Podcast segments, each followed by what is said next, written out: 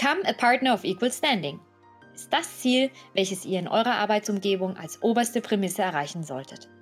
Hierfür werden wir euch in den voraussichtlich vier nächsten Podcast-Folgen im Rahmen einer eigens dafür vorgesehenen Podcast-Reihe fünf goldene Regeln an die Hand geben, die euch dabei helfen sollen, dass euch euer Gesprächspartner in der Arbeitswelt respektiert und euch kommunikativ auf gleicher Ebene begegnet. Sprich, ihr eben genau der Partner of Equal Standing werdet. Konkret geht es dabei um den Aufbau einer vertrauenswürdigen Beziehungsebene mit deinem Gegenüber herzustellen und aufzuzeigen, welchen Nutzen und Mehrwert es für deinen Gesprächspartner hat, eigentlich mit dir zu kooperieren.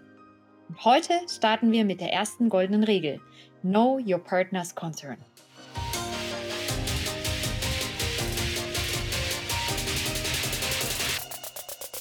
Willkommen zu Erfolgreich kommunizieren, der Karriere-Podcast.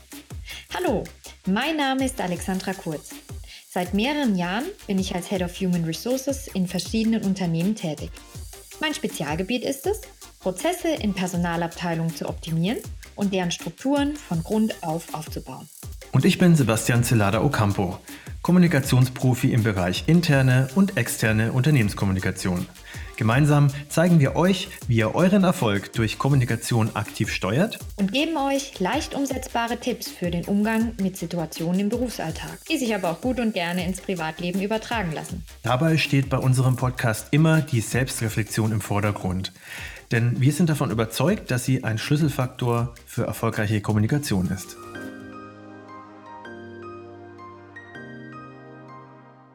Hallo liebe Hörer von Erfolgreich Kommunizieren, der Karriere-Podcast. Ein herzliches Willkommen an alle, die jetzt zum ersten Mal reinhören und ein herzliches Willkommen zurück an diejenigen, die bereits unsere erste Folge gehört haben. Falls ihr zu letzterer Gruppe gehört, dann habt ihr mit dem Intro wahrscheinlich ein bisschen mehr anfangen können als alle anderen. In der Arbeitswelt sprechen wir ja gerne von flachen Hierarchien, aber da wären wir bereits bei einem Faktor, den wir oft nicht selbst unter Kontrolle haben flache Hierarchien aufzustellen oder für flache Hierarchien zu sorgen, das ist eigentlich die Aufgabe des Arbeitgebers. Wir widmen uns bei erfolgreich kommunizieren aber vor allem den Faktoren, die wir selbst in der Hand haben. Nachdem wir uns in Podcast Folge 1 gänzlich auf uns und unsere Bedürfnisse konzentriert haben, geht es jetzt darum, das Gegenüber besser zu verstehen. Die Überschrift des Ganzen lautet Become a Partner of Equal Standing. Zu Deutsch also werde ein Gesprächspartner auf Augenhöhe. In den kommenden Folgen unseres Podcasts geht es darum um fünf goldene Regeln der Kommunikation, die genau auf dieses übergeordnete Thema einzahlen. Heute widmen wir uns Regel Nummer eins: Know your partner's concerns. Also Alex, bevor wir später noch auf Know Your Partner's Concerns eingehen, macht es sicherlich noch Sinn, mal näher auf das Oberziel Become a Partner of Equal Standing einzugehen. Wie erreiche ich das denn jetzt? Wir kennen das sicher alle. Mit voller Motivation haben wir uns an unser Projekt gesetzt. Nur ist die Arbeitswelt da draußen auch komplexer geworden und es gibt wohl kein Projekt mehr, an dem nicht mehrere Stakeholder und Abteilungen beteiligt sind. Und genau diese gilt es von deiner Kompetenz zu überzeugen. Ich meine, wie oft passiert es, dass wir nicht ernst genommen werden oder unser Projektziel ähm, noch lange nicht das des anderen sein muss oder eben, dass wir noch jung in Jahren einem Kollegen gegenübertreten, der seine Tätigkeit schon zig Jahre ausführt. Und genau diese Skeptiker gilt es von deiner Rolle und dem Mehrwert deines Daseins zu überzeugen. Dein Gegenüber muss dich in seinem Kopf als Gesprächspartner und Kollege auf Augenhöhe kategorisieren. Und das bestimmt nicht, weil es darum geht, sich, ähm, ich sag jetzt mal, ähm, sich gegenseitig lieb zu haben. Nein, sondern weil nur so eine wertschöpfende Zusammenarbeit möglich ist. Und sich das am Ende auch in den Ergebnissen widerspiegelt. Aber vor allem darin, wie zufrieden ihr euch selbst bei eurer Arbeit fühlt. Ja, und, und darum geht es ja. So viele Stunden, wie wir alle auf der Arbeit verbringen, da empfehle ich wirklich jedem von uns. Leute, habt Spaß bei dem, was ihr tut. Ja, will ich nicht widersprechen, aber wie schaffe ich es denn, auf einer Ebene mit meinem Gegenüber zu kommunizieren und dabei natürlich meinen Mehrwert dann auch im Projekt darzulegen? Mehrwert ist da das Stichwort. Das sage ich auch oft meinen Mitarbeitern. Ihr Benefit in your role soll heißen, wenn ihr euch schon an eure Aufgabe dran setzt, dann macht es richtig. Und das, indem ihr ein Ergebnis hinterlasst, welches sich sehen lässt und etwas zum Vorhinein, also zur Situation im Vorhinein, verbessert hat. Ja, und das erreicht man, indem man seinem Gegenüber aufzeigt, welchen Vorteil er denn oder sie denn davon hat, mit dir zu, zusammenzuarbeiten bzw. zu kooperieren. Und genau darin liegt der Kasus Knaxus. Denn viel zu oft geht man auf Kollegen zu und erklärt ihnen rein, was man von ihnen braucht. Doch haben eben auch unsere Kollegen immer viel zu viel zu tun oder verfolgen noch lange nicht das Ziel, welches man selbst fokussiert hat. Sprich, man wird zur Mehrbelastung. Ja? In anderen Worten konzentrieren wir uns alle immer viel zu sehr auf die sogenannte Was-Kommunikation. Beispiele sind da, ähm, wir sagen dem anderen, was brauche ich von dir, was sollst du mir liefern, was habe ich geplant, was möchte meine Abteilung demnächst umsetzen. Und der Klassiker, was hat mir mein Chef aufgetragen zu tun? In Klammern, und der ist ja hierarchisch höher angesiedelt als du, und deshalb musst du das jetzt auch umsetzen. Ja, und da ist dann das Augenrollen meines Gegenübers auch schon vorprogrammiert. Vielmehr geht es aber nicht darum, was wir tun, sondern warum wir Dinge tun. Selbst Nietzsche hat schon gesagt, wer das Warum einer Sache kennt, erträgt fast jedes Wie. Probiert es mal aus und ihr werdet sehen, dass Menschen viel verständnisvoller reagieren, wenn ihr etwas von ihnen möchtet, wenn sie verstanden haben, welchen Mehrwert sie selbst davon haben, dir weiterzuhelfen. Ja, aber dann kann es natürlich auch sein, dass es den anderen ganz einfach nicht interessiert, warum du jetzt dieses oder jenes vorhast. Oder was ist, wenn er ganz andere Ziele hat? Das passiert mir ja selber auch oft, kenne ich aus meinem Arbeitsalltag zu Genüge. Dann überlege dir im Vorfeld, was er, sie oder wer auch immer davon haben könnte. Woran ist der andere interessiert? Was verbessert sich durch die Maßnahme für ihn oder sie und für seinen Fachbereich? Man wird nur dann als Mehrwert gesehen, wenn man mit dem anderen ins gleiche Horn bläst. Mhm. Also das Ganze klingt für mich ziemlich nach dem Harvard-Konzept. Da gibt es ein schönes Buch drüber, das ich letztens gelesen habe. Ich weiß nicht, ob du es auch kennst. Ja, genau. Ähm, ist mir ein Begriff. Erzähl doch ein bisschen mehr davon. Das ist für unsere Hörer sicherlich spannend. Also es ist ein bisschen schwierig, das äh, ganz äh, zu komprimieren. Ist ein 250 Seiten langes Buch, äh, ist auch wirklich lesenswert. Also ich kann es jedem unserer Hörer empfehlen, da mal einen Blick reinzuwerfen. Aber wenn wir es jetzt mal grob runterbrechen, geht es letztlich darum, Menschen und Probleme getrennt voneinander zu behandeln. Also im Grunde hat jeder Verhandlungspartner zwei Grundinteressen. Einmal den Verhandlungsgegenstand und dann die persönlichen Beziehungen zum Verhandlungspartner. Und um konstruktiv zu bleiben, sollten wir darauf schauen, diese zwei Faktoren möglichst getrennt voneinander zu betrachten, aber eben beide trotzdem in unsere Kommunikation mit einfließen zu lassen. Und ganz häufig geht diese Kommunikation dann auch weit über den gerade aktuellen Verhandlungsgegenstand hinaus. Also als Beispiel, ihr zieht in eine neue Stadt, also hat jetzt nichts mit der Arbeitswelt zu tun, aber um das Ganze zu veranschaulichen, ihr zieht in eine neue Stadt, geht zum Markt und kauft dort bei einem Obsthändler Bananen und Äpfel.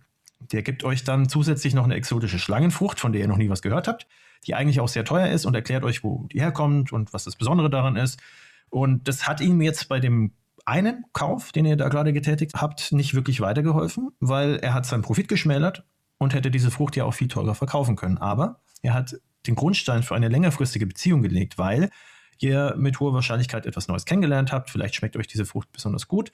Und dadurch, äh, dass er euch das Ganze super erklärt hat und kompetent erklärt hat, hat er sich dann auch wirklich in eure Gedächtnis reingebrannt und zwar positiv. Und die Wahrscheinlichkeit, dass ihr zurückkommt, ist dementsprechend deutlich größer, als wenn er das Ganze nicht gemacht hätte. Es kann aber auch sein, dass Verhandlungen viel Konfliktpotenzial bergen. Ich glaube, das ist kein Geheimnis, das kennen wir alle. Und wenn beispielsweise dann ein, auf ein zu lösendes Problem aufmerksam gemacht wird, könnten wir das theoretisch auch einfach benennen. Zum Beispiel, ja, die Projektplanung ist suboptimal, sagen wir zu einem Kollegen, oder die Küche ist nicht aufgeräumt zum Lebensgefährten oder Gefährtin, oder das Auto ist immer dreckig. Das Problem und der Knackpunkt in diesen Fällen ist aber, dass Menschen häufig dazu tendieren, diese Probleme als persönlichen Angriff zu verstehen. Und dann leiten wir alle ganz gerne sehr schnell Folgerungen ab aus diesen Feststellungen, die häufig gar nicht zulässig sind. Ja? Also wir bewegen uns von der Sachebene weg und das ist etwas, was wir nicht wollen. Also das wollen wir eigentlich nie, aber speziell in der Arbeitswelt wollen wir das ganz besonders nicht. Und wir müssen aufpassen, eben wie wir mit der Gegenseite sprechen.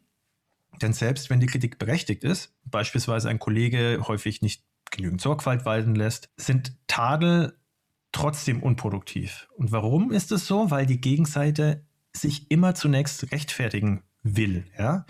Muss sie nicht unbedingt, aber man will das. Und ich denke, das kann jeder nachvollziehen. Das ist so ein Impuls, den man hat. Und daraus folgt, dass es sich dann auch in eine defensive Handlung begibt, kaum noch zuhört oder sogar zum Gegenschlag ausholt Und dann haben wir uns ganz schnell in eine Situation bewegt, in der es nur noch darum geht, gegenseitige Schuldzuweisungen zu tätigen. Und sachlich und produktiv ist das Ganze dann natürlich nicht mehr und nützt weder der einen noch der anderen Seite. Dieses Harvard-Konzept sucht dementsprechend aber nach dem größtmöglichen Nutzen für beide Seiten, um so etwas zu vermeiden, ist aber gleichzeitig mehr als nur ein klassischer Kompromiss. Es setzt schon viel früher an und dabei geht es vor allem darum, das Gegenüber intensiv in die Lösungsfindung mit einzubeziehen. Ja, genau, richtig. Also ein konkretes Beispiel aus der Arbeitswelt, welches mir da einfällt, ist, welches mir auch immer wieder passiert und mich emotional persönlich wirklich auf die Palme bringt, ist, wenn Kollegen direkt den Vorgesetzten einschalten, weil sie beispielsweise jetzt mit dem Projektstatus, sage ich mal, unzufrieden sind. Mit einem selbst, also in dem Fall mit mir, noch nie äh, direkt darüber sich ausgetauscht haben. Und ich denke mir da immer, ja, sag halt vorher was und lass es uns direkt klären und gemeinsam eine Lösung finden. Und in solchen Momenten nehme ich mir dann immer die drei Leitfragen zur Hilfe, die wir jetzt in unserer vorherigen Podcast-Reihe auch schon behandelt hatten und gehe die gebetsmühlenartig durch. Warum mache ich das? Weil ich für mich erkannt habe, ähm, das ist für mich ein, ein, ein Weg, um mich überhaupt mental wieder auf die Sachebene zu bringen, um das Thema wertschätzende Kommunikation erst wieder möglich zu machen. Weil nur wenn ich dem anderen wertschätzend und positiv gegenüberstehe, schaffe ich es auch und bin überhaupt in der Lage, ihn auch in seinem Dasein als Mehrwert für mein Projekt anzuerkennen. Also die Quintessenz ist, selbst wenn die Motive für uns selber ehrbar und nachvollziehbar erscheinen, sollten wir trotzdem im Sinne der Beziehungspflege, vor allem im Sinne der langfristigen Beziehungspflege, immer darauf achten, uns in die Gefühle und in die Bedürfnisse der anderen hineinzuversetzen. Also sprich, was löst mein Handeln denn beim anderen aus?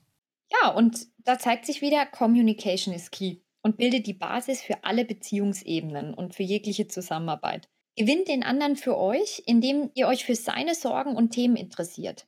Also hinterfragt im Prinzip, hm, warum handelt der andere so? Was könnte ein Grund sein? Ja, das ist auch genau das, was wir vorher meinten mit, die geht in die Why, in die Warum-Kommunikation und erkennt das Warum der Sache. Auch das ist gerade essentiell, wenn ihr eurem Gesprächspartner auf Augenhöhe begegnen wollt. Ja, und dann kommen wir damit zu Know Your Partner's Concerns. Äh, fassen wir es mal zusammen. Was es überhaupt heißt, die Concerns, also die Bedürfnisse und die Sorgen seines Gegenübers zu kennen. Alex, vielleicht fängst du an. Hm, gerne. Also zunächst einmal, erstens, ähm, erkennt die Emotionen des anderen an und versucht zu verstehen, was genau dahinter steckt. Denn grundsätzlich gilt, wenn jemand emotional oder euch abwertend gegenüber reagiert, ist immer grundsätzlich eines gegeben und zwar eines seiner Grund eines oder mehrere seiner Grundbedürfnisse sind nicht befriedigt worden. Ja? Beispielsweise könnten es Grundbedürfnisse sein, wie zum Beispiel Sicherheitsbedürfnis, Anerkennung, Respekt. Ähm, ja, also ich denke, jeder von uns kennt solche Momente. Zweitens, deshalb gerade nehmt die vorgebrachte Emotion des anderen erstmal als gerechtfertigt an und gestattet auch der Gegenseite, Dampf abzulassen. Denn grundsätzlich gilt erstmal, jedes Gefühl hat seine Berechtigung, auch die Gefühle des anderen. Denn der andere hat ja auch einen Grund, aus seiner Sicht subjektiv gesehen, sich so zu verhalten. Es ist nämlich nachweislich bewiesen, dass Menschen sich viel leichter der Problemlösung widmen, wenn sie sich erstmal die bislang unausgesprochenen Emotionen von der Seele geredet haben. Also nutzt das auch offen mit eurem Gesprächspartner ins ja, Themen zu klären. Das klingt jetzt ein bisschen nach therapeutischem Gesprächskreis, ist aber absolut essentiell, um effizient und wertsteigernd miteinander arbeiten zu können. Sprich, damit werden erst betriebswirtschaftliche Ziele einer jeden Führungskraft aktiv umsetzbar.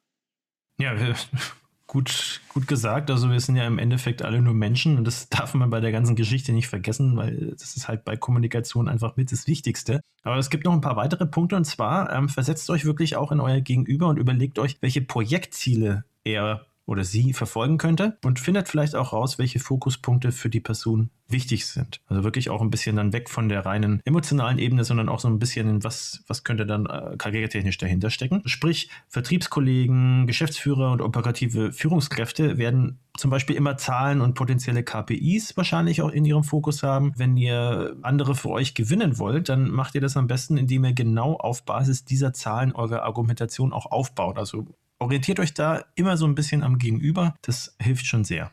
Richtig, ähm, das stimmt total und da stimme ich dir auch völlig zu. Meinem Team zum Beispiel beschreibe ich das auch immer als Speak Your Counterparts Language. Denn die von dir genannten Zielgruppen können einfach, also hier Geschäftsführer, ähm, Hardliner etc., ähm, können einfach nur mit Hardfacts was anfangen. Soll heißen, nutze das für dich und sprich die Sprache des anderen. Denn du fährst ja auch nicht nach Frankreich, sag ich mal, und quatsch die Leute vor Ort auf Spanisch an. Das ist dann immer meine Metapher, mit dem ich versuche, das zu verbildlichen und nachvollziehbarer zu machen. Ja, also das ist sehr bildlich, sehr gut, ja. Also damit, da kann man sich wirklich was darunter vorstellen. Wir sind aber immer noch nicht am Ende angekommen. Es gibt noch zwei weitere Punkte. Und zwar ähm, viertens, identifiziert den Mehrwert eures Gegenübers, welchen er oder sie durch die Kooperation mit euch haben könnte und argumentiert dann auch dementsprechend. Das bedeutet aber auch, dass ihr wie bei allen anderen Punkten vorher eigentlich auch, euch so ein bisschen mental auch auf diese Auseinandersetzung oder auf diese Kommunikation dann auch vorbereiten müsst und also nicht unvorbereitet da reingeht, weil da ist auch Vorbereitung wirklich ganz, ganz wichtig, um zum Erfolg zu kommen. Und fünftens, setzt dabei immer wertschätzende Kommunikation in den Vordergrund. Also sprich, bringt euch in eine emotional positive Grundhaltung erstmal, damit ihr die Zusammenarbeit mit dem oder der jeweils anderen auch frustbefreit starten könnt. Genau. Und da ist letztlich Wertschätzung das Schlüsselwort.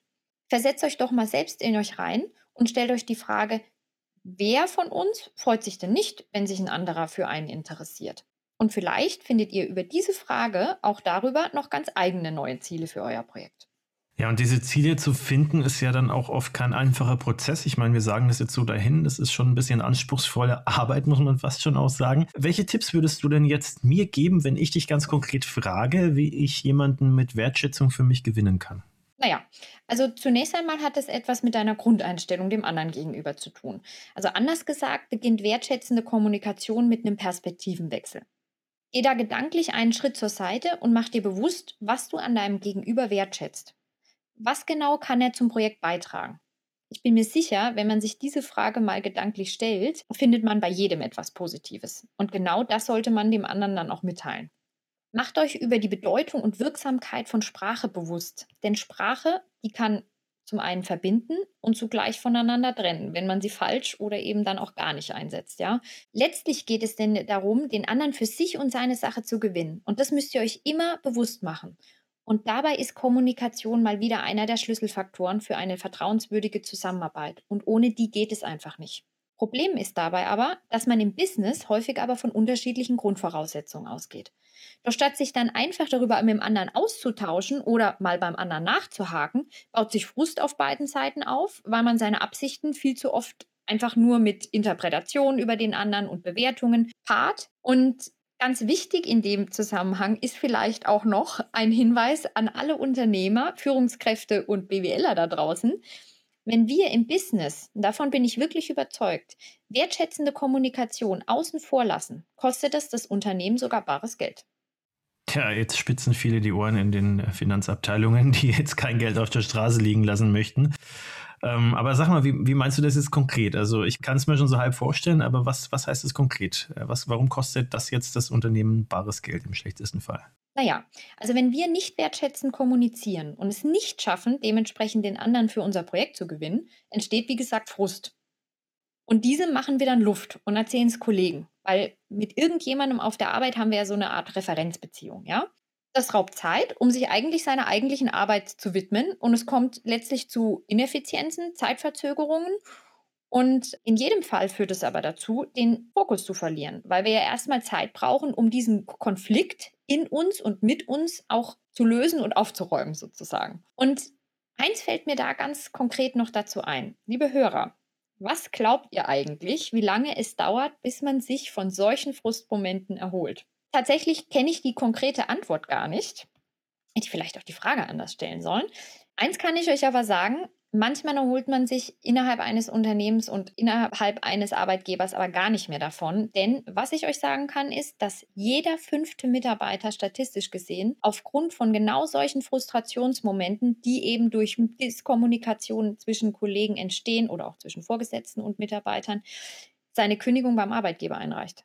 Und deshalb, nur um das auch mal greifbarer zu machen, ja, kann ich jedem Unternehmen nur empfehlen, von Anfang an wertschätzende Kommunikation sogar als eigenen Unternehmenswert zu etablieren und vorzuleben. Da gibt es ja auch zahlreiche Studien zu, ja, die ihr im Netz äh, und im Web auch nachlesen könnt. Was ich aber auch empfehlen kann, ist es ähm, in dem Buch von Beate Brüggemeier mit dem Titel Wertschätzende Kommunikation im Business. Wer sich öffnet, kommt weiter. Sich mal reinzulesen, ist wirklich sehr, sehr lesenswert und sehr kurzweilig. Ja, schau mal, das kenne ich jetzt zum Beispiel nicht und damit hätten wir jetzt auch schon zwei Literaturempfehlungen im Podcast untergebracht. Aber zu dem Thema dann vielleicht auch was in unseren oder in einer unserer nächsten Podcast-Folgen, da finden wir sicher mal Platz dafür. Also eines möchte ich zu dem Thema wertschätzende Kommunikation aber noch wirklich ähm, ergänzen weil ich wurde schon des Öfteren von Mitarbeitern angesprochen, ob das nicht einfach Schleimen sei, wenn wir dem anderen positiv gegenübertreten und ihm ähm, gegenüber erwähnen, was wir so alles an ihm schätzen. Definitiv nein, ist es nicht. Das hat mit Schleimen rein gar nichts zu tun, denn wichtig zu wissen ist vielleicht auch, dass wertschätzende Kommunikation nur funktioniert, wenn wir es aufrichtig meinen. Denn wir haben da so kleine neuronale Spiegelzellen äh, in unserem Gehirn und Kopf. Und wenn die nur halbwegs funktionieren, spürt man immer, ob es sein Gegenüber auch einfach gut und ehrlich mit einem meint oder ob dem Gegenüber Manipulation beispielsweise im Spiel ist. Das sind nämlich die kleinen Helfer im Kopf, die uns mit intuitivem Gespür und Empathie versorgen. Ja, dann würde ich sagen, wenn euch lieben Hörern eure neuronalen Spiegelzellen gerade gesagt haben, dass ihr das grundsätzlich interessant fandet und äh, ja, sympathisch, was wir euch gerade da erzählt haben im Podcast, dann äh, freuen wir uns natürlich sehr. Hört auch gerne nochmal in die erste Folge rein, falls ihr das noch nicht gemacht habt. Wir sind damit eigentlich am Ende unserer zweiten Folge angekommen. Wir hoffen, dass euch das einen Mehrwert gebracht habt. Und ja, Probiert es gerne mal selber aus. Lasst es uns vor allem auch wissen, wie ihr die Situation im Alltag auch meistern konntet und wie euch die Tipps vielleicht im Arbeitsalltag helfen konnten. Alex findet ihr übrigens unter ihrem Namen Alexandra Kurz, kurz mit TZ auf Xing und LinkedIn ganz einfach. Und ja, da können sie dich auch gerne anschreiben, oder Alex? Ja, ich freue mich auf jeden Fall, ähm, eure Fragen beantworten zu dürfen und mit euch ins Gespräch zu kommen. Und wenn da coole, interessante Fragen dabei sind, dann nehmen wir die natürlich gerne auch in künftigen Podcasts mit auf und freuen uns, wenn wir euch da auch weiterhelfen können. Ja, in diesem Sinn, vielen Dank fürs Zuhören und bis zur nächsten Folge. Tschüss. Macht's gut.